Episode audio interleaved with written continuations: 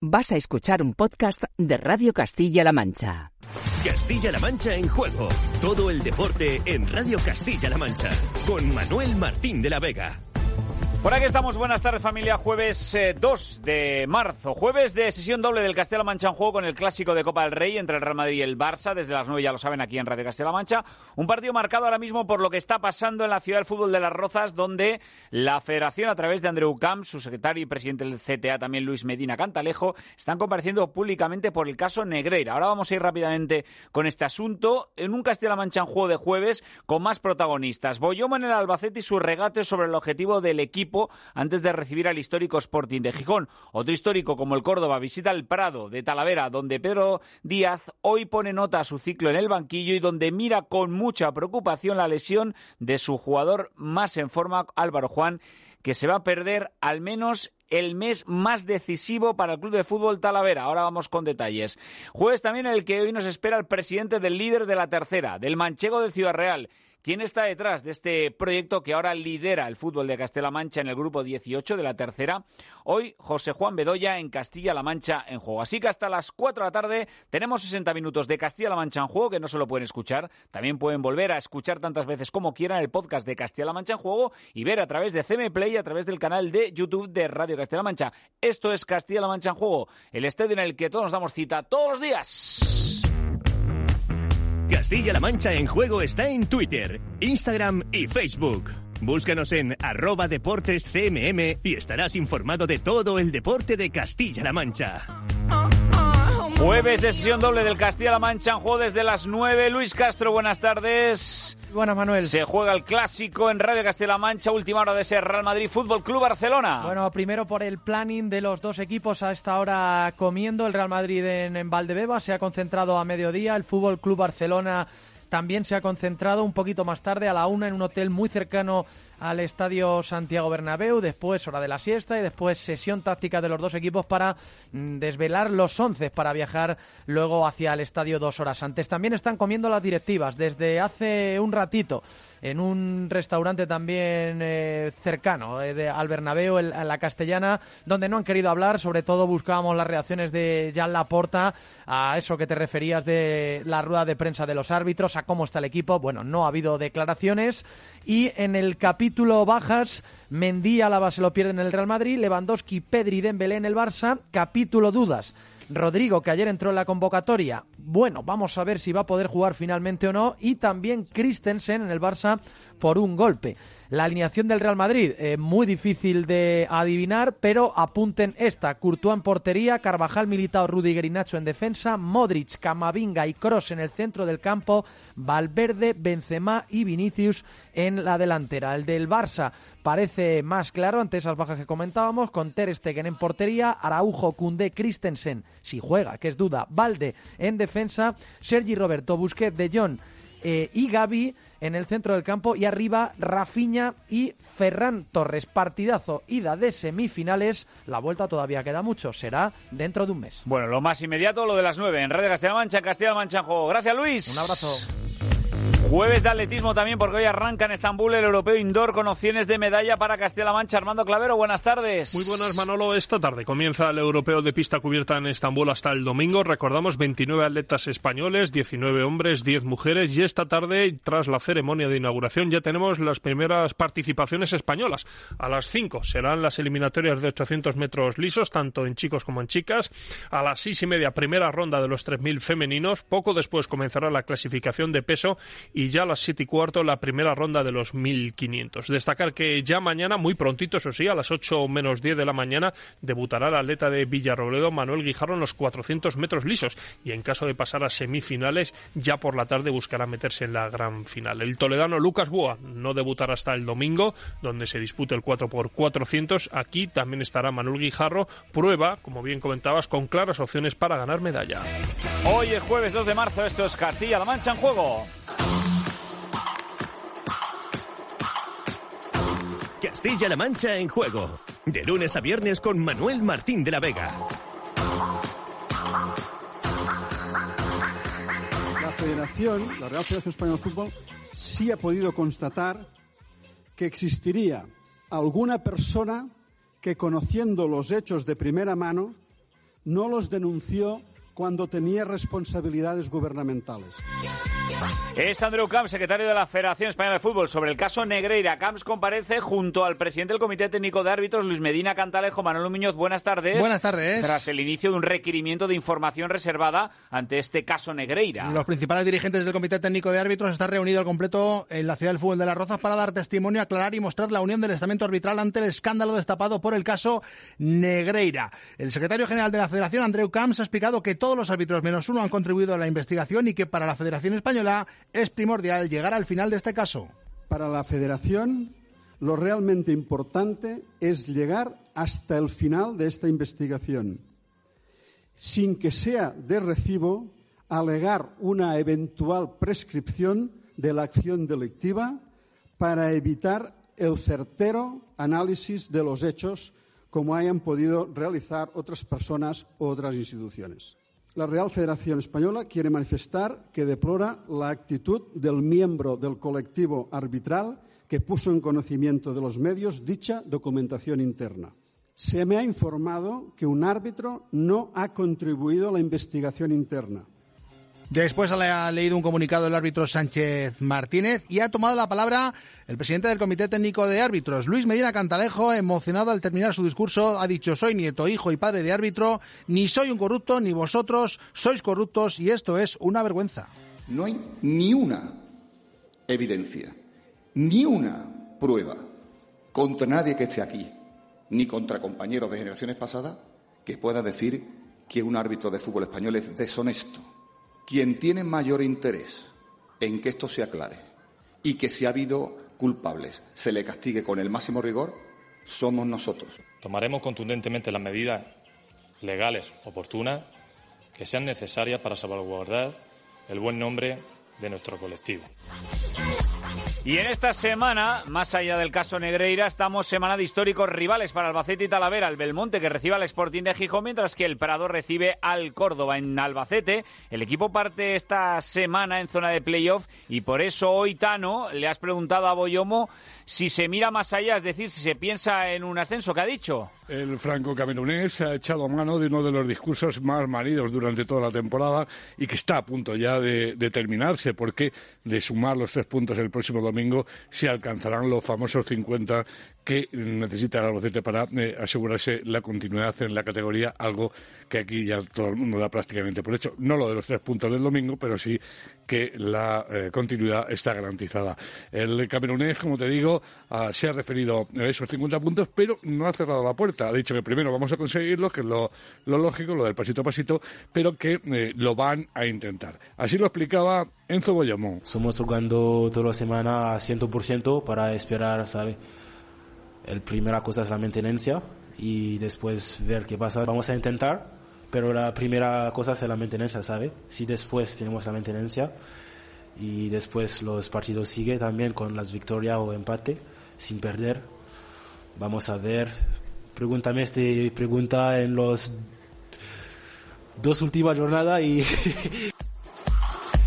Bueno, partidazo ante un histórico como el Córdoba es el que tiene por delante el Club de Fútbol Talavera. Pero antes de ir con ello, ojo con esto. Javier Torija, buenas tardes. Muy buenas tardes. Ya sabemos el alcance de la lesión de Álvaro Juan. Sí, por fin ya hemos eh, conocido detalles de lo que tiene Álvaro, Álvaro Juan, que eh, se lesionó el pasado, el pasado domingo. Rotura del cuerno del menisco de su rodilla derecha. El jugador tendrá que pasar por tanto, por el quirófano para arreglar la parte dañada y limpiar bien esa, esa zona. Una vez que se produzca la intervención, el jugador tendrá un periodo de recuperación entre cuatro y cinco semanas, que no son pocas para lo que se está jugando ahora mismo el Club de Fútbol Talavera. Y decía yo ante el Córdoba, eh, Pedro Díaz se va a cumplir, digamos, un ciclo. Efectivamente, equipo con mucha historia y además aspirante al ascenso de categoría. El Córdoba visita este domingo el Prado, un escenario que durante mucho tiempo le ha sido esquivo. Es más, el Talavera ha sido tradicionalmente una especie de bestia negra para los verdiblancos. El propio Pedro Díaz contribuyó como jugador a las derrotas eh, cordobesas en el Prado. Debutó además Pedro como entrenador en el banquillo blanqueazul frente al Córdoba en la primera vuelta en el nuevo Arcángel y aunque el calendario es asimétrico, se va a cumplir un ciclo en el que se, si exceptuamos el principio y los tres últimos encuentros, los números de Pedro Díaz al frente del Talavera han sido muy positivos. Le hemos pedido que se autoevalúe él y el propio equipo. No ha sabido darnos la puntuación del 0 al 10 que le pedíamos, pero sí ha utilizado una palabra, ciclo muy positivo. Pues no sabría darte un, número, ¿no? Pero sí que te digo que ha sido muy positivo. ¿Por qué? Porque el equipo está vivo, porque el equipo asomó la cabeza, porque el equipo eh, le tienen en consideración todos los rivales cuando vienen a jugar contra el Talavera o van a jugar contra el Talavera. Y el equipo confía en sus posibilidades, el equipo ha demostrado que, que puede sacar puntos, que puede ganar partidos y compite con cualquiera. Por lo cual creo que es bastante positivo. Tal y como llegué yo, que el equipo estaba muerto, que, que nadie creía en este equipo y al final, mira, pues hemos demostrado que, que somos capaces de, de por lo menos pelear con los equipos de ahí para, para intentar salvarnos. Y en segunda federación, Emanuel Ramiro, buenas tardes. Hola, buenas tardes. En el Depor Guadalajara, Gonzalo Nega, digamos que ha sacado la calculadora y ya está empezando a echar cuentas. Sí, la hemos sacado nosotros también. Yo se la he pedido prestada a Muñoz, que sabes que tiene una que hace hasta cuentas de inteligencia artificial y, todo, y todo esto, ¿no? Bueno, pues vamos a poner números, ¿no? A, a, esas cuentas. Y es que hemos repasado cómo fue la temporada pasada ese quinto puesto, que da, es el último puesto que da acceso a los playoffs en los diferentes grupos de Segunda Real Federación. Primero empezando por el grupo quinto en el que estaban también los equipos castellano-manchegos, y ahí se alcanzaron los 56 puntos. Curiosamente, la puntuación más alta, porque eh, ronda esa puntuación del quinto clasificado entre los 52 que, se, estuvieron, por ejemplo, en el grupo 1 y el grupo 3, y los 56 del mencionado quinto clasificado del grupo 5, en el mismo en el que está el Depor esta temporada. Bueno, el Depor tiene ahora mismo 30 puntos, a falta de 11 partidos, necesitaría, la media no sale, que sería en torno a 54 puntos, donde estaría ese quinto puesto proyectando la puntuación actual, entonces necesitaría 24 puntos más el Depor, lo que vendría a ser lo mismo 8 victorias o 7 victorias y 3 empates, por ejemplo, también le valdría. Y con esta cantinela, con estas cuentas, les hemos ido a, Gonzalo Onega para ver si él las había echado también, eh, porque el equipo está en el mejor momento de la, de la temporada, lleva 7 partidos sin perder, eso sí, 5 empates y 2 victorias, y bueno, para ver con todos estos números qué cuentas eh, sacaba Gonzalo Onega de todo ello por lo que hemos estado hablando también cercana pues entre los 50 55 puntos. Y bueno nosotros pues es verdad que tenemos que hacer ahora bastantes puntos para llegar a eso pero pero creo que estos dos partidos que vienen ahora a continuación es un equipo el Paso y luego el Villanovense que si tú hicieras esos seis puntos te quedaría seguramente tres, no creo que mucho más puntos, tres, cuatro puntos no más, y estarías ahí cerca y quedarían todavía nueve jornadas por jugar y estarías a tiempo de todo. O sea que creo que estos dos partidos que vienen ahora sí son muy importantes para poderte enganchar a ese grupo de cabeza y creo que ahora es un momento muy, muy, muy importante. Y en tercera división, ya lo adelantaste ayer Manolo Muñoz, en la tertulia de Castilla-La Mancha en juego de los miércoles, ratificado a José Luis Fuentes en el banquillo del Villarrobledo. Efectivamente, la Junta Directiva del Don Octavio, que preside Bernie de la Cruz, ratificaba ayer por la tarde al Míster después de los últimos malos resultados, tres puntos de los últimos doce posibles que le ha colocado al borde del descenso. Reunión algo tensa donde se le dio un ultimátum a José Luis Fuentes y a su cuerpo técnico para el próximo domingo frente al Club Deportivo Marchamaro en el Estadio Virgen de la Caridad. El conjunto roblense debe cambiar la dinámica para alejarse de los puestos de peligro que tiene a solo dos puntos del descenso y una derrota a un partido dando mala imagen podría precipitar los acontecimientos. Es decir, que si no se ganará podría haber cambio en el banquillo. El míster se lo toma como una reválida para levantar el vuelo y lograr el objetivo en estas últimas ocho jornadas de liga.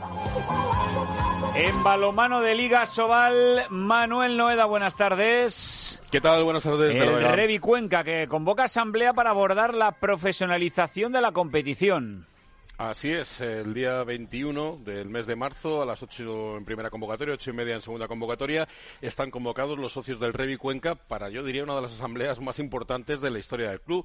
Y es que una vez se ha reconocido a la Liga Sobal como liga profesional por parte del Consejo Superior de Deportes, pues hay que eh, tomar una serie de medidas para adaptar al Club Balomano Revi Cuenca a esa profesionalización. Por eso, en esa asamblea eh, se tomarán una serie de decisiones y plazos eh, para tomarlas en relación a lo que la ley del deporte dice que se debe hacer, o bien convertirse en sociedad anónima deportiva o, o seguir siendo un club deportivo, pero profesionalizando todos sus ámbitos. Así es que esa asamblea es importante y por eso le hemos querido preguntar al técnico del Revicuenca, Lidio Jiménez, que no es un entrenador profesional al uso, es un hombre de la casa, es un hombre del eh, Revicuenca desde su origen prácticamente, qué opinaba sobre esta transformación. Bueno, la verdad es que la reflexión de Lidio Jiménez es eh, interesante y no demasiado optimista. Creo que dar un cambio tan drástico sin ayudas económicas de la propia Sobal o que genere el propia Sobal es complicado. ¿no? Tengo mis dudas de que Asobal esté preparado y la Liga Sobal esté preparado para un cambio tan drástico y radical. Espero que Cuenca acierte, que como siempre ahí está el trabajo de Isidoro y que nos vaya bien, porque es complicado, no es complicado. Los presupuestos van subiendo y en Cuenca nos estamos quedando muy estancados. Y la gente va a empezar a hacer equipos potentes y estamos acostumbrándonos a cosas buenas. Igual al hacer esto no, hay que acostumbrarse también otra vez a, vuelta a otras cosas. Entonces, bueno, esperemos que no, pero eh, puede ser. Entonces hay que estar preparado para todo, ¿no? Ojo con el mensaje de Lidio Jiménez. Por cierto, el comité de competición de la Federación Española de Balonmano ya ha tomado decisión sobre lo que contábamos durante esta semana de Fede Pizarro. Sí, agradable porque todo parecía que iba encaminado a que Fede Pizarro se iba a perder el partido del sábado en el Sargalante a Naitasuna, ya que vio la tarjeta azul, que es como la tarjeta roja de descalificación, pero con informe anejo de la pareja arbitral. Ese informe normalmente siempre lleva aparejado pues algún partido de sanción. En este caso, en su reunión de ayer, el Comité Nacional de Competición de la Federación Española de Balonmano ha estimado que lo que hizo eh, Fede Pizarro, que además nos lo dijo aquí en, este mismo programa, que fue hacer eh, gestos a los dos árbitros de que había sido un robo, bueno, pues no es suficiente como para que cumpla un partido. La cosa se queda en apercibimiento, por lo tanto, Fede Pizarro sí va a poder jugar el próximo sábado. Gracias, Noeda. Un abrazo. Abrazo. Hoy es eh, jueves 2 de marzo y hoy nos espera el que es el presidente del Manchego de Ciudad Real, el líder del grupo 18 de la tercera división.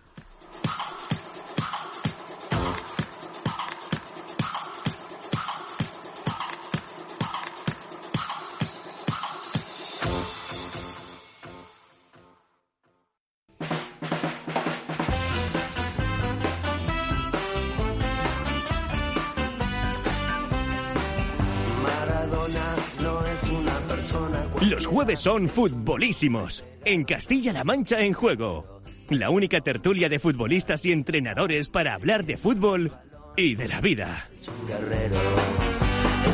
Hasta las 4 de la tarde, tiempo de Castilla-La Mancha en juego en este jueves en el que Manolo Muñoz... Eh, hemos eh, cambiado un poco el pie a los jueves, porque hasta ahora eh, hemos estado, estado, entrevistando a jugadores, capitanes, futbolistas, entrenadores pero hoy incorporamos a un nuevo, eh, digamos, un nuevo rango de, dentro del fútbol que no habíamos tenido hasta ahora, que era presidentes. Sí, y lo inauguramos además no con cualquiera, sino con el presidente del líder del grupo 18 de la tercera división, el presidente del Manchego Ciudad Real, José Juan Bedoya. Este empresario y emprendedor de orígenes cántabros y malagueños ganó las elecciones el 27 de julio de 2021 al no haber más candidatos, relevaba a Pascual Pérez. Llegó en un momento convulso con problemas económicos al manchego por la pandemia y saneó un club que está en vías de convertirse en sociedad anónima deportiva. Eh, su primer año fue infructuoso porque el equipo acabó mitad de tabla con cambio de entrenador, porque empezó David Boega y acabó Armindo Cecón. En verano nombraba a Matías Di Gregorio como director deportivo, fichaba a Javi Sánchez como entrenador y construyó una plantilla potente, completamente renovada y la temporada está siendo, la verdad que un camino de rosas. Líder de la liga durante 17 jornadas de las 22 que llevamos disputadas. Está logrando devolver a la Ciudad Real la ilusión de soñar con el ascenso. Es un tipo peculiar que siempre habla claro, tiene una constructora de obra civil y de reformas, varias empresas, no está casado, no tiene hijos, vive en Madrid, viaja muchísimo durante la semana, pero siempre acude a ver a su manchego, juegue donde juegue, y tiene entre ojo y ojo Manolo llevar al manchego a Primera Federación, eso fue lo que prometió cuando accedió al cargo, y de momento lo tiene encaminado para subir a Segunda Federación. Eso es lo que dice el DNI de, nuestro invitado hoy. Pero claro, en Ciudad Real, Paco López, buenas tardes. buenas tardes. Eh, ¿Cómo ha cambiado la percepción de Ciudad Real, de la ciudad, eh, con respecto al manchego desde que llegara, eh, en este caso, José Juan Bedoya? Al bueno, en una ciudad donde se disfrutó de balonmano, de élite, el fútbol, yo diría que ningún deporte ha logrado enganchar a la ciudad. Pero Bedoya, que llegó, como decía Manolo Muñoz, en 2021, en julio de 2021, al manchego, con mucha discreción, pero dispuesto a salvar a un equipo en tan solo eh, en una década había acumulado una deuda económica importante y que hacía peligrar su futuro por tercera vez en 20 años. No solo consiguió inyectar un revitalizante económico, sino que actuó de bombero debiendo aplacar numerosos fuegos que tenía la entidad. Lo ha comentado en más de una ocasión que se sorprendió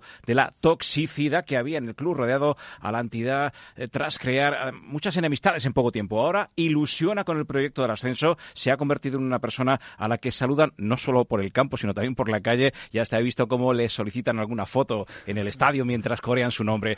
Bueno, creo que es una entrevista interesante la que vamos a tener por delante. Seguro que Bedoya responde a todas las cuestiones que piensan los aficionados. Eh, a José Juan Bedoya, muchísimas gracias. Buenas tardes. Muy buenas tardes, gracias a vosotros. Y la verdad es que, em, claro, con el currículum que me estaba comentando Manuel Muñoz y Paco López, eh, José Juan eh, Bedoya es poco de casa, ¿no? Es de los que dice, no, se le cae la casa y no lo va a pillar dentro, porque siempre está moviéndose de un lado para otro, ¿no? Así es. Bueno, hasta el punto que hay noches en el que veo muy poco la televisión, a veces eh, la utilizo como compañía, ¿no? y tengo que fijarme dónde estoy, porque pienso que estoy en casa, que estoy en un hotel, eh, pero, literalmente, ¿eh? Literalmente, así es. Eh, claro, em, y también nos ha costado mucho, digamos, contactar con José Juan Bedoya, lo digo porque esa situación de ser una persona, un ser muy inquieto, de no estar en ningún sitio, nos ha costado y además em, descubrirle, porque es consciente que Bedoya es un gran desconocido para quizá para el mancheguista ahora ya más menos no porque lo tiene más viendo en, el, poli todos los fines de semana pero es muy desconocido para el fútbol de Castilla-La Mancha no sé si tiene la misma percepción. Sí pero además es lógico ¿no? yo previamente a llegar antes de llegar al manchego no tenía una vinculación con, Castilla más allá que soy un español más no y Castilla es el corazón de nuestra de nuestro país no pero una vinculación directa no tenía más que cruzar el AVE eh, de norte a sur y nada más Decían en, mi pueblo, dice, em, eh, José Juan Bedoya es el forastero, ¿no? Eh, digamos, siempre que venía de fuera, siempre le llamamos el forastero, ¿no? El que venía de fuera. Sin embargo, eh, es un forastero que se ha hecho ya con el gen un poco de, Ciudad Real. No sé si Bedoya tiene ese concepto de, de verse primero llegar como un forastero, pero se ha convertido ya en un en un paisano, en un parroquiano más de, Ciudad Real. Sí, no, sin duda alguna. Lo cierto es que nunca me he sentido extraño en Ciudad Real. ¿eh? He sido acogido desde el primer día. Eh, Manolo comentaba la fecha en la que se me nombra presidente, en la que ganó la Asamblea por unanimidad. También es verdad que no había ningún candidato, pero fue por unanimidad. Bueno, pero eso es un dato menor, José Juan. No había ninguno, pues al final se gana, ¿no? Eh, insisto, unanimidad. Sobre todo, como bien apuntaba Paco, eh, cuando por las circunstancias anteriores de, muchísimos años se habían creado pues eh, cierta toxicidad, que es un término que, con el que califico lo que me encontré. ¿no? Y, y podría haberse producido porque alguien nuevo desconocido y sin embargo no fue así. Así que eso lo llevo en mi, en mi haber, ¿no? y, sí que es cierto, yo nunca me he sentido extraño y hoy por hoy soy un, un manchego, mancheguista más. ¿eh? Em, claro, el, eh, José Juan Bedoya es presidente del Manchego desde ese julio de 2021. Así es. Claro, eh, yo siempre le pregunto cuando tengo la posibilidad de preguntarle a presidentes de clubes, da igual la categoría, yo siempre pregunto que después de transcurrir un tiempo siempre le pregunto, ¿Se ha arrepentido alguna vez Bedoya de ser presidente del Manchego, de haber tomado la decisión de hacerse cargo de este club? Sí, tengo por norma eh, no aceptar o permitirme arrepentirme. No tiene sentido. Es, mm, es contraproducente, además, ¿no? Pero un sentimiento análogo en algún momento, de, como decir, ¿dónde me he metido o qué hago aquí? Tengo que reconocer que, lo, que, sí lo he tenido. Eso sí, me ha durado cinco segundos. Inmediatamente el objetivo está marcado desde que llegué y eso está por encima de cualquier obstáculo, que son muchos, de cualquier situación negativa y, insisto, que me lo he planteado, de hecho, sin ir más lejos, tengo que reconocerlo. Yo llego en julio-agosto eh, del 21, en diciembre, ahí, si hubiera sido una persona razonable, hubiera huido, hubiera huido. Ya sabéis lo que sucedió, 11 fichajes en el mercado de inviernos eh, y tal, y porque, bueno, eh, venía con un objetivo, ya había hecho una inversión importante, y sin embargo las circunstancias eran peores de las que inicialmente percibí. No porque se me ocultó, es que no hubo tiempo para nada, ¿eh? no hubo tiempo para percibir la realidad y que costó semanas hacerlo, ¿no? Pero más allá de ese momento en el que decidí continuar, y no solo continuar, doblar la apuesta, ya no hay marcha atrás. Así que ese pensamiento es mínimo de cinco segundos. ¿eh? Claro, o sea que, mm, vamos, ni se planteó. Claro, la, pregunta también es que, claro, llega un manchego en el que arrastra una deuda importante. Es decir, eh, no, es el caso, claro, lo ideal sería llegar a un club, entiendo, José Juan, y encontrarse, pues, digamos, aunque sin dinero en la, en la, en, la caja, pero por lo menos no deber. Se encuentra una deuda importante en el manchego de Ciudad Real. Claro, yo, eh, lo que se me viene a la cabeza es eh, José Juan Bedoya, ¿cuánto dinero ha tenido que poner en este manchego de Ciudad Real para que a día de hoy sea el manchego de José Juan Bedoya? si, me haces esa pregunta, vuelvo a tener esos cinco segundos de qué hago, de qué hago aquí, ¿no? Pero lo digo claramente, es decir, ya eh, está en el fútbol, hacerlo con un club en esta categoría, con esa situación eh, de deuda y, de, bueno, y en general de, contexto, ya es una locura que me doblen el adjetivo de locura tampoco me importa, ¿no? Porque además sería ah, una realidad, ¿no? 18 meses han podido pasar desde ese momento, ¿no? Un año y medio aproximadamente. Un año y medio aproximadamente. Entre deuda, inversión, que he ido redoblando, como, como digo. Eh, además, cada cambio de, eh, eh, de, media temporada o de temporada ha supuesto redoblar la apuesta, ¿no? a fecha de hoy es más, no mucho más, pero más de un millón de euros literal.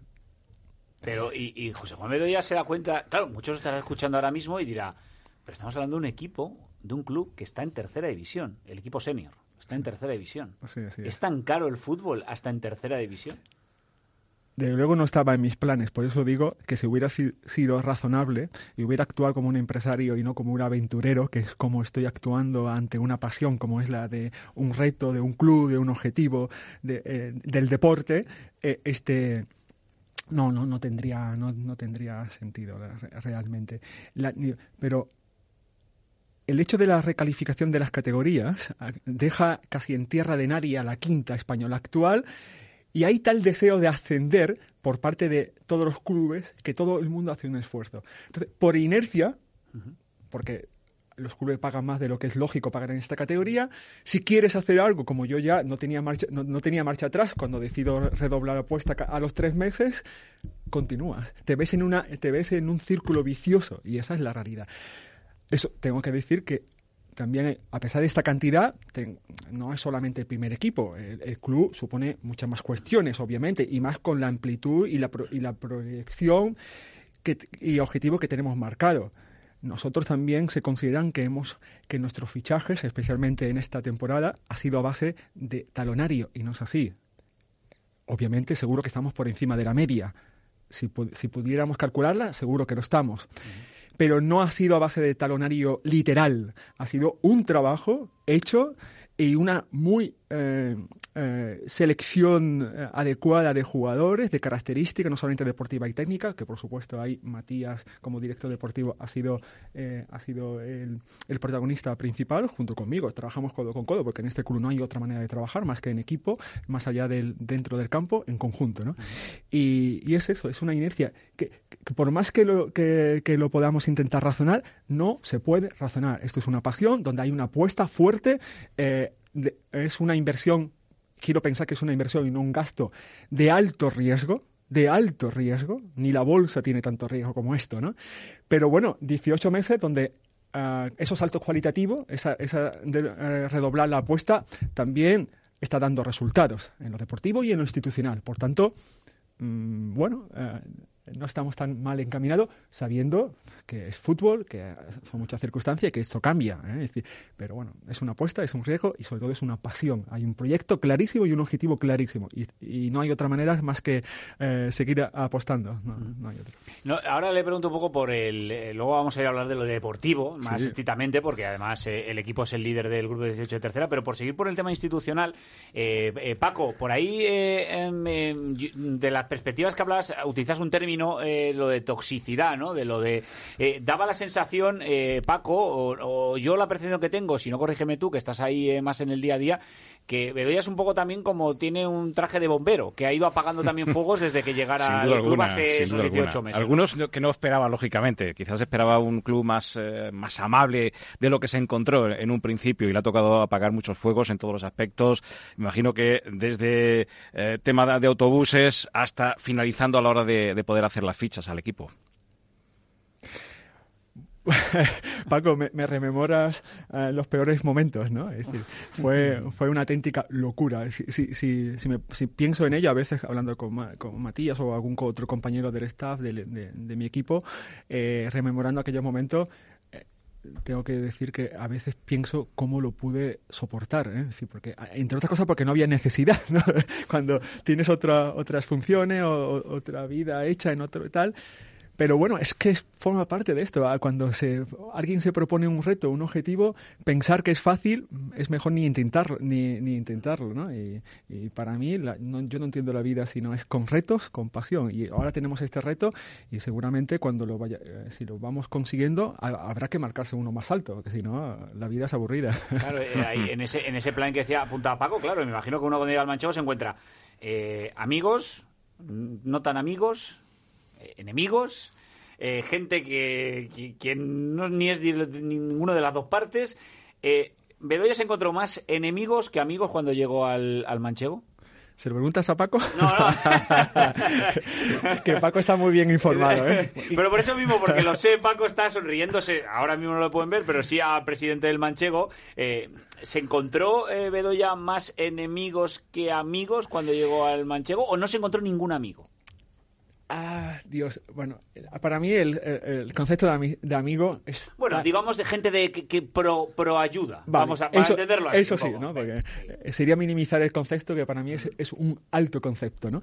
Eh, este, yo sí que percibo rápidamente que hay división. Hay división en muchos aspectos. Pero lo tuve muy claro como, como recordaréis, yo no tomé ninguna medida, es decir, hubo una continuidad, obviamente, bajo mis directrices, ah, hubo cambios radical, pero en cuanto a componentes, en ese sentido. Ese, a mí me llegaban conversaciones, más bien comentarios cruzados permanentemente. Nunca tomé ninguna decisión en base a esos comentarios cruzados. si dividimos en dos, por simplificar, ¿no? Mi relación fue de trabajo con ambas partes con ambas partes. Y los hechos me tenían que demostrar quién era quién. Y esa fue mi forma de trabajar. Ah, por poner un ejemplo, si había crítica a grupos de aficionados, lo primero que hice fue ponerle un autobús para ir a Quintanar, si no recuerdo más. Eh, si la otra parte me hacía una crítica, continuaron junto conmigo. Y fueron sus propios hechos lo que a cada cual Ah, hizo que, que yo tomara decisiones para que los caminos fueran uno u otro. Y esa fue la medida. Pero claro, tengo la percepción, eh, que, que, claro, que esa forma de actuar sale cara. Es decir, si uno quiere contentar a todo el mundo, sale cara. es decir, al final uno tiene que poner un cortafuego. Es decir, no puedo estarle abrazando a todo el mundo, aunque no me den el abrazo. Sí, sin duda. Mira, si algo no hago en mi vida es intentar quedar, intentar quedar bien con todo el mundo. No, yo actúo en consecuencia a, a, mi criterio, a lo que considero oportuno. Lo que no hice fue tomar decisiones en base a comentarios ajenos. Pero no hice contentar a nadie. A mí, una parte me, tenía una opinión de la otra parte, yo no la consideré hasta que los hechos pudieron ah, demostrarlo. Lo que sí hice como presidente de todo el club y por tanto de todas las partes, de todos los aficionados, es tener una relación con ellos. Y, y no es que tomara medidas para contentarle, sino tomaba medidas como consideraba como presidente que había que tratar pues, a la afición, a la peña, a los que este, continuaban en la dirección junto conmigo, etcétera. Fueron decisiones de trabajo, nada de contentar en absoluto. Eh, eh, yo me había marcado eh, como presidente que el club fuera activo y de implicar a las personas que se sintieran parte del nuevo proyecto. no es contentar, contentar, sino es tomar decisiones favorables a que el club comenzara a tener otra dinámica. Eso sí, a las dos, tres semanas, cuando los hechos empiezan a, aflorar, comienzo a tomar medidas, ¿eh? Comienzo a tomar medidas. Y algunas que me habría gustado tomar antes, no era lo oportuno porque eh, por encima de todo estaba la continuidad del club, ¿no? Pero bueno, esos son eh, interioridades del pasado, que, ah, que es como un, un peaje que hay que pagar cuando se llega a sitio, cuando se llega nuevo a un sitio, un sitio que lleva además una trayectoria de años y es lógico que haya vicios y, y virtudes y yo lo asumí como, como parte, ¿sabes? Mm. Eh, hablando de futuro, pues vamos a hablar de futuro. Sí, mejor. Eh, Muñoz, eh, apuntabas lo de una cosa que está, digo que está muy de moda en la tercera últimamente, hemos hablado mucho de las sociedades anónimas deportivas, de la conversión, ¿no? Y eso también lo has apuntado anteriormente. Sí, la intención es llevarlo a cabo. Están en ello, se aprobó por parte de los socios y bueno, está en trámites, aunque todavía no se ha conseguido. Pero yo sé, José Juan, que que en los tres próximos meses, quizá para la próxima temporada, eh, ya se puede se puede llevar a cabo, ¿no? Sí, estás bien informado. Hombre, que esto es Radio Castilla-La presidente. Es que aquí estamos muy bien informados. Sí, no, sí, sí. Sí, ese es el objetivo. Sí que es verdad que yo podría haber acelerado procesos, pero la vida no me da no me da para más. Es decir, y, y entre otras cosas porque yo prefería seguir trabajando y consolidando lo, eh, pues, lo importante, lo deportivo, lo social, lo institucional, y aunque esto es importante porque es una manera de incorporar personas que puedan asumir riesgo junto conmigo.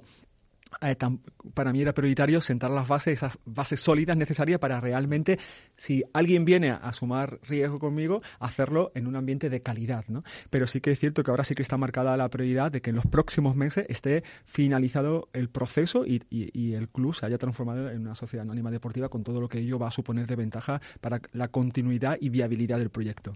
Eh, cuestión de viabilidad, eh, si el club no se convierte en sociedad anónima deportiva, no sería viable el manchego de Ciudad Real. Es que el, el, el fútbol en esta categoría no es viable, a no ser que... Es una evidencia. A no ser que, que los locos se sumen. Eh, eh, eh claro, pero es que encuentra un loco. Aquí tenemos a uno, ¿no? que convencer a más. Casi tenemos, claro, a lo mejor encuentra otro, ¿no? O a lo mejor otro loco que se suma al proyecto de Bedoya. Yo confío en, eso, ¿no? Y, lo ha encontrado, ese loco que le apoye en esta locura. En, ah, hay algunos polulando, pero yo quiero un grado de locura de calidad. Y entonces eh, prefiero seguir esperando a ese loco de calidad. Claro, es que yo, fíjate, he tenido que rescatar, creo que una frase, me lo he apuntado porque, claro, con referencia a eso de, buscar, dice, em, dijo un momento y dice, aquí ya no hay marcha atrás. Lo ha repetido hace, hace un rato. Yo, yo le he estudiado mucho sus declaraciones porque son contadas y me las he estudiado todas.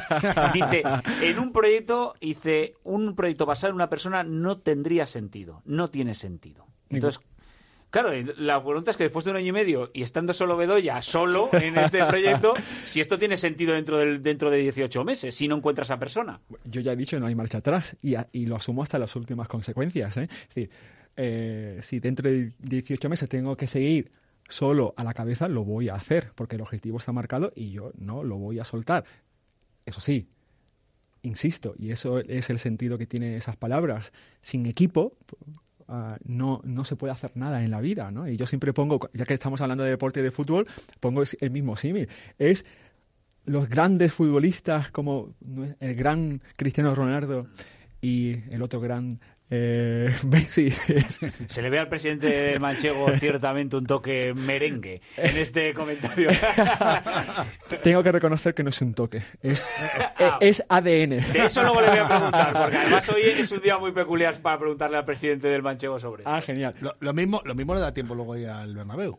Podría ser. no, tengo que volver a Ciudad Real. Tengo ah. obligaciones antes que antes que atender. Que las eh, devociones. Que las devociones, exacto.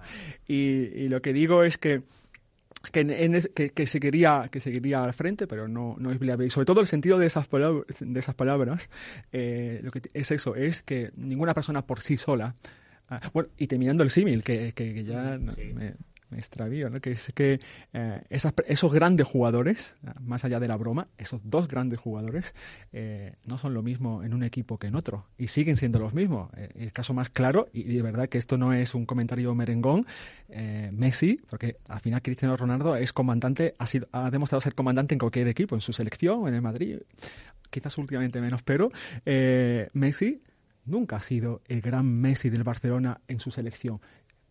¿Ha cambiado la persona? No, ha cambiado las personas que le rodean. Sobre todo, ese es, el, ese es el sentido. Yo sí voy a seguir al frente porque el objetivo está marcado. Lo que espero que tener un equipo, que ahora lo tengo en muchos aspectos, eh, y lo he tenido de forma puntual en las distintas etapas de, estos 18 meses. ¿no? y, sobre todo me refiero a eso, a un equipo necesario para conseguir el objetivo. Mm, eh, Paco, eh, ha habido una, una, iniciativa que ha publicado hoy el Mancheo de Ciudad Real sobre el tema de, de atraer a gente al, al, al, campo. Es uno de los objetivos que tenía este Mancheo de Ciudad Real que durante muchos años, como bien comentas Paco, digamos, ha dado espaldas al club de, fútbol, ¿no? y ahora ha conseguido todo lo contrario, que ahora eh, pasen de, de, ir pocos a ir muchos. El que no ir, más, ¿eh? Sí, el que no quiere ir al fútbol en Ciudad Real es por eso, porque no le gusta, porque no quiere, porque la facilidad es máxima. Si la semana pasada había entradas tan solo a dos euros para presenciar ese encuentro entre Manchego y Villacañas, eh, hoy el conjunto mancheguista ha anunciado eh, un acuerdo con los comercios tanto de Ciudad Real como de Carrión de Calatrava, que es la población cercana a Ciudad Real y además hay un vínculo también entre los dos clubes para que cualquier persona que se gaste 10 euros en una, en una tienda de Ciudad Real pueda con ese ticket eh, adquirir una entrada, un boleto para presenciar un partido partido del Manchego. Así que yo creo que los próximos eh, cuatro jornadas que le van a quedar al conjunto mancheguista para finalizar lo que va a ser la liga regular va a ser de más apoyo y mucha facilidad para que cualquier aficionado al fútbol pueda asistir a ver los partidos. Es que eh, menos de 1.500 eh, este 2023 no han ido al estadio. Ante el Portollano yo creo que 2.000. que estamos en unas entradas del Poli, vamos, de, vamos, Sí, hace tiempo que no se veía, es cierto, es cierto. Y además con mucha regeneración de también de aficionados que es de agradecer y gente que anima. Eh, las últimas temporadas a ver, lo siento si algún aficionado se molesta, pero ir en Ciudad Real era el silencio más absoluto, ir como si fuera al cine, no había un grito de ánimo de manchego, ni, ni, ni prácticamente, eh, se, bueno, se aplaudía o no se demarcaba, era lo máximo que se hacía. La cosa ha cambiado, ha cambiado totalmente. Eh, a mí lo de lo de la iniciativa de lo de los 10 euros en, me parece que casi Bedoya lo que está obligando es que le vengan los empresarios de toda la ciudad a decirle, jo, con esta iniciativa estás beneficiando a que la gente invierta o gaste más y luego se quiere ir al fútbol. No sé si busca eso, una reciprocidad con, con el empresarial de la, de la ciudad. Claro, y, de, y de la zona, no estamos hablando más allá de, la localidad. De Carrión, exacto, sí. No, no, es que abiertamente, pero además es que esto es simplemente crear sinergias. Eh. es verdad que es una iniciativa, digamos, unilateral por parte de, nosotros, porque, porque entre otras cosas no nos cuesta como tal. Eh, y, es que además, si, forma, si nos sentimos parte de la ciudad, eh, tiene sentido, aunque no haya, aunque no haya una devolución, como, como apuntabas, inmediata, ni directa, ni sea el objetivo principal para que lo que decía en el comunicado, eh, todo es clave que un proyecto de esta característica, como hablábamos antes, de fuego modesto, que no hay viabilidad, eh, siempre le va a favorecer que haya un dinamismo en la ciudad. Y este tipo de iniciativa donde se contribuye, aunque sea en una pequeña medida al comercio local es contribuir a ese dinamismo. Al final todos nos beneficiamos ¿eh? y ese es el objetivo, es el objetivo de esto. Que eso va, puede suponer simpatía del, del, empresariado hacia nosotros. Yo creo que ya la tenemos ganada, ¿eh? más allá de esta iniciativa. ¿eh? Otra cosa es que eso se traduzca después en apoyo y en patrocinios, pero yo tengo paciencia en ese sentido porque sí, sí que sí que he descubierto que en esta tierra manchega, en esta tierra de, del Hidalgo Quijote, hay que tener cierta paciencia, que, no va mucho con, mi carácter, pero, oye, si te vienes a una tierra concreta y la quieres asumir como tuya, tienes que también asumir ciertas características. ¿no? Eh, al que nos tiene acostumbrado el presidente del Manchego es algo que, nos ha dado mucho de sí eh, en muchas tertulias. Es una, un prisma que tiene eh, José Juan Bedoya, que es eh, a ver, iba a decir youtuber, pero no youtuber. Streamer. Eh, es streamer tampoco, pero eh, se hace público en las redes sociales. Quiero recuperar unas frases suyas en una comparecencia. Fue un partido después de, un partido del Manchego en Cuenca, en la Fuensanta. Y esto fue sobre mediados de, de diciembre del pasado año. La segunda parte de hoy en concreto no corresponde a la filosofía ni al espíritu que este proyecto quiere tener como seña de identidad. No podemos jugar atrás. No, señor. Nosotros tenemos que tener mentalidad ganadora, pero estoy completamente confiado, porque tenemos una plantilla enorme y tenemos mucha masa gris en nuestro cuerpo técnico. Esto, presidente, yo de verdad, yo siempre he defendido esto. Eh, aunque la gente diga, pues esto es un poco friki, porque suena un poco friki, ¿no? Porque de repente salga un presidente y haga un mensaje después. Digo que puede sonarle al personaje decir, parece que está como fuera de, lugar que un presidente, de repente un partido dé su opinión o diga o lance un mensaje. Esa percepción Bedoya la tiene, de que diga que, poco habitual, estamos acostumbrados a que un presidente salga después de un partido y diga lo que le dé la gana, porque además es presidente del club, puede decir lo que quiera. Hombre, me imagino que sin pasarse frenada, pero puede decirlo, ¿no? pues lo, cierto es que, de hecho, vuestro compañero Paco López, eh, eh, cuando hicimos la presentación del patrocinador de Talleres Manchego, eh, fuera de, eh, eh, de, micrófono, sí que me hizo una pregunta y yo dije, Paco, que ya nos vamos conociendo, no, no, no, no saques conclusiones precipitadas. ¿eh? Y, y, justo antes de entrar aquí, hablando con, con, Matías, me dice, ¿has preparado algo? Digo, pues no, porque este tipo... en la misma línea, ¿no? No, hay que venir a pecho descubierto y que me pregunten lo que quieras. Pero sí que es verdad que a los dos se nos vino a la mente este tipo de declaraciones. Que yo en y por cierto, José Juan, no ha vuelto. ¿Hiciste una más? Y ya no ha vuelto, hace mucho que no hacer ninguna. ¿Ah, sí? Sí, sí. Bueno, pues quizás ahora toque. Hay gente temblando ahora mismo, ¿eh? en el manchego, ¿eh? No, en, en absoluto. yo no ah, como responsable máximo de este club, y cuando he dicho antes que no hay otra forma de que trabajar que en equipo, yo nunca haría una declaración pública de, de algo que no haya comentado internamente. Nunca, nunca.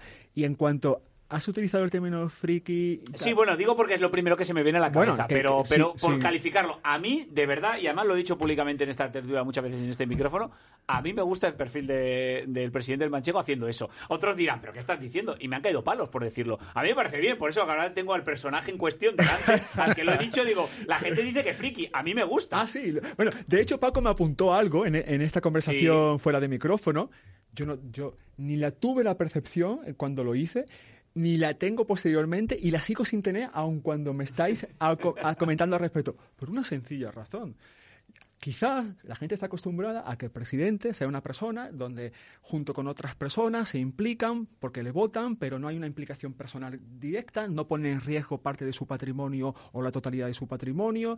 Es claro, ahí es como una figura representativa ah, porque se ha presentado, yo aquí estoy dejándome la vida y lo digo literalmente. Yo trabajo de lunes a domingo y no tengo otra cosa más que meter en esa vida que tengo de hace años y años de trabajar de lunes a domingo, meter esto que ya es el colmo, ¿no? pero claro, no puedo culpar a nadie porque es una decisión voluntaria y propia, ¿no? Y, y, a mí cuando me decide eso, en lugar de pensarlo como una posibilidad de que pudiera ser eh, eso, yo pienso lo contrario. ¿Cómo que no lo voy a hacer? ¿Quién, no, ¿Quién mejor que hacerlo cuando este proyecto, que digo, es mío, pero es de todos?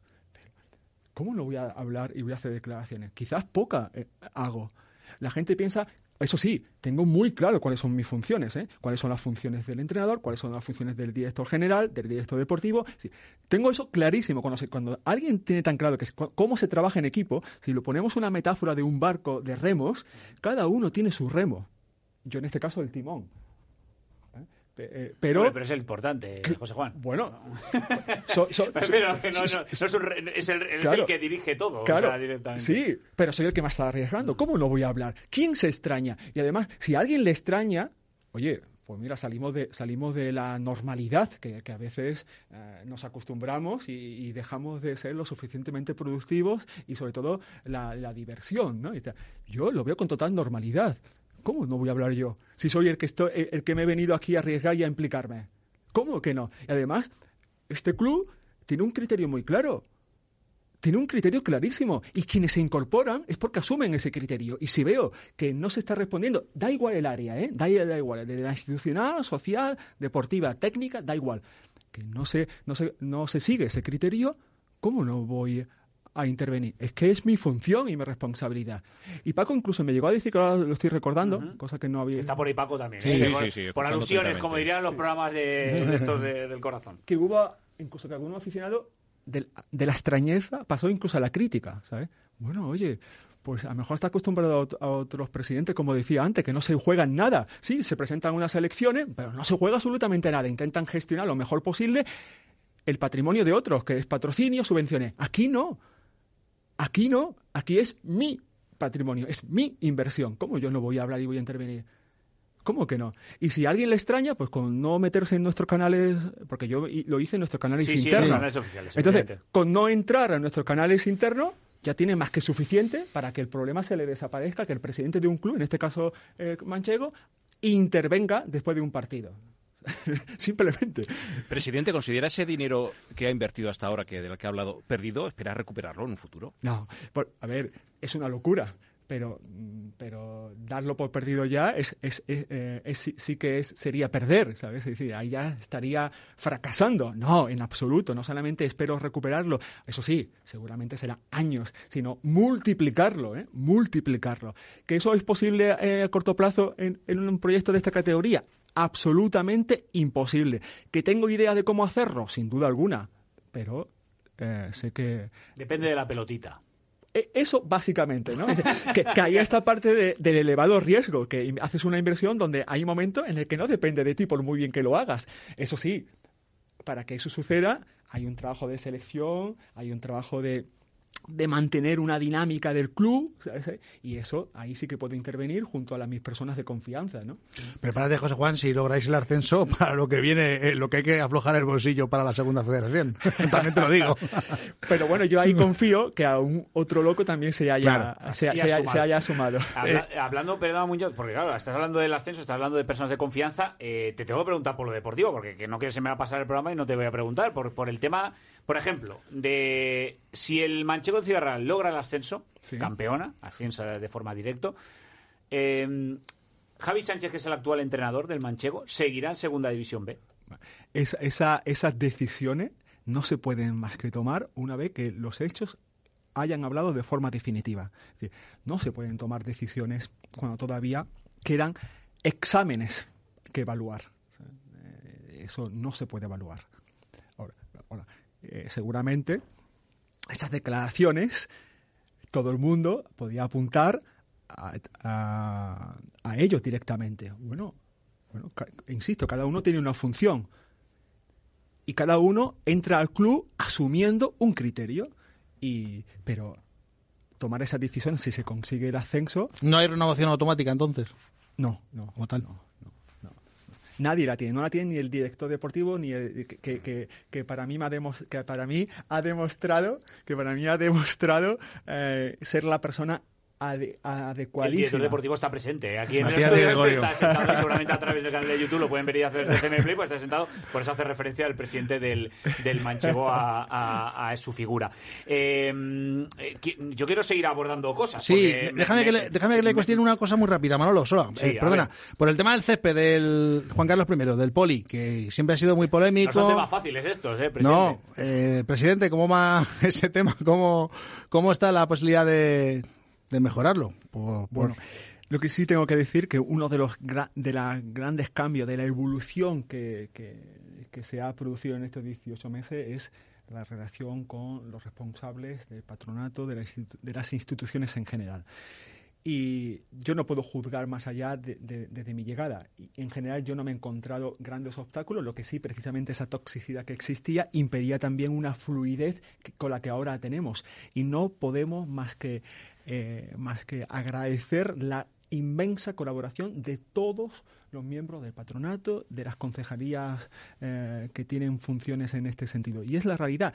El CESPE va más allá de la voluntad eh, actual, de la voluntad que existe de colaboración y de trabajar conjuntamente, porque es un CESPE de décadas, creo, de décadas. De hecho, gracias a Matías, trajimos a unos especialistas para eh, externos, aunque el ayuntamiento tendrá sus evaluaciones, nosotros quisimos tener una opinión contrastada y es que no es césped, es mala hierba directamente, con forma de césped. Que, cuando se ve por la televisión puede seguir pareciendo césped. Pero lo que sí es cierto que en la medida de toda esta colaboración y del tipo de hierba que hay, eh, este esa colaboración, esos trabajos, como eh, esos cuidados que, el patronato ha ido intensificando, ha posibilitado que medianamente sea aceptable. Lo que sucede es que por el clima, en las últimas semanas, que eso no se puede controlar, esa mala hierba ha empeorado bastante y en los últimos partidos, de hecho, se ha notado, se ha notado muchísimo en, las posibilidades del juego, sobre todo el que realiza nuestro equipo, eh, nuestra plantilla, y eso merma mucho, mucho e, ese, ese juego, que, ese potencial juego que nosotros tenemos. Eh, Muñoz, eh, vamos a conocer un poquito más al presidente del Manchego, porque ya ha hablado mucho de lo institucional, de lo deportivo, pero vamos a preparar una musiquita que creo que va a tener que contestar. Vamos a ver si realmente es del Madrid o no. Vamos a poner la música. Venga, vamos. Venga. Vamos. Bueno, si es del Madrid o de más cosas. Claro. ¿eh? A lo mejor le preguntas a alguien Betis. sobre comida, política, cualquiera, ¿sabes? Bueno, esto va de responder A ver. preguntas rápido, que tienen varias opciones y tienes que elegir una, una respuesta, ¿de acuerdo? Venga. Esta noche se juega el clásico en el Bernabéu, ¿Real Madrid o Barça? ¿Con quién va el presi? Real Madrid. ¿Tu jugador favorito es Vinicius o Nacho Huertas? Eh, Nacho Huertas. Ojo, eh, con esa. ¿Javi eh. Sánchez o Carleto Ancelotti? Javi Sánchez. Si hubieras sido futbolista, ¿serías central leñero o mediocentro elegante? Por momentos muy leñero. Si volvieras a nacer, ¿serías político, entrenador de fútbol o periodista deportivo? Político. No, esta no, no hubiera ¿Quién- contestado nadie eso, ¿eh? Solo el presidente del Manchego. ¿Quién ¿eh? es el Pero, rival? pero pregúntame qué concepto tengo de la política. Ah, no, no, Ah, Uh, entonces no acabamos hoy. ¿Quién es el rival del Manchego, el Illescas o el propio Manchego? El propio Manchego. ¿Qué rival de la provincia te inquieta más? ¿Villarrubia o Calvo Sotelo Portollano? ¿Perdón? ¿Qué? Rival de la provincia te inquieta más. ¿Qué rival te inquieta sí, sí. más? ¿Villarrubia o, Man- o Calvo Sotelo Portollano? No tenemos miedo a nadie. ¿Qué te preocupa más? ¿Los árbitros o vuestro césped? Nuestro césped. ¿Eres más de ver el partido en el palco o en la grada? Prefiero mil veces la grada. ¿Una ciudad? ¿Santander, Málaga o Ciudad Real? ¡Wow! Dios. Va a decir Madrid, fijo. Pues sabe que, que- que pensé que me ibas a poner entre las opciones Madrid, lo tenía muy fácil, habría dicho Madrid. Entre estas tres, eh, según, la- según, eh, según el clima, Pe- ¿Pescadito frito o migas, manchegas? pescadito frito. Y la última, si lográis el ascenso, José Juan Bedoya es capaz de teñirse azul el pelo, raparse al cero o qué otra locura. Quedarme en gallumbos. bueno, mientras ese cayumo todo bien, ¿eh? Pues, eh, presidente del Manchego, eh, José Juan Bedoya, eh, le hemos por lo menos arrancado una sonrisa al final de, de la entrevista. Eh, muchísimas gracias por estar hoy en la radio, por conocer más. Era difícil pescar, cazar, como se diga al presidente del Manchego, tenerle sentado aquí y que haya hablado claramente y abiertamente de, de muchos temas, de lo que estaba mucha gente muy pendiente de lo que iba a decir el presidente del Manchego. Eh, José Juan, muchísimas gracias, ¿eh? Y mm, gracias por haber estado un ratito en la radio, espero que haya estado cómodo y le espero próximamente. Ya que hemos hecho amistad, a ver si nos escapan más veces. Para mí será un placer y muchas gracias Sí. a vosotros por la invitación.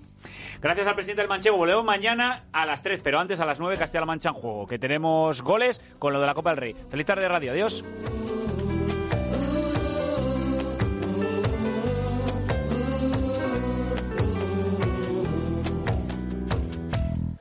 Dicen que hay, dicen que hay un mundo de tentaciones. También hay caramelos con forma de corazones. Dicen que hay bueno, malo. Dicen que hay más o menos.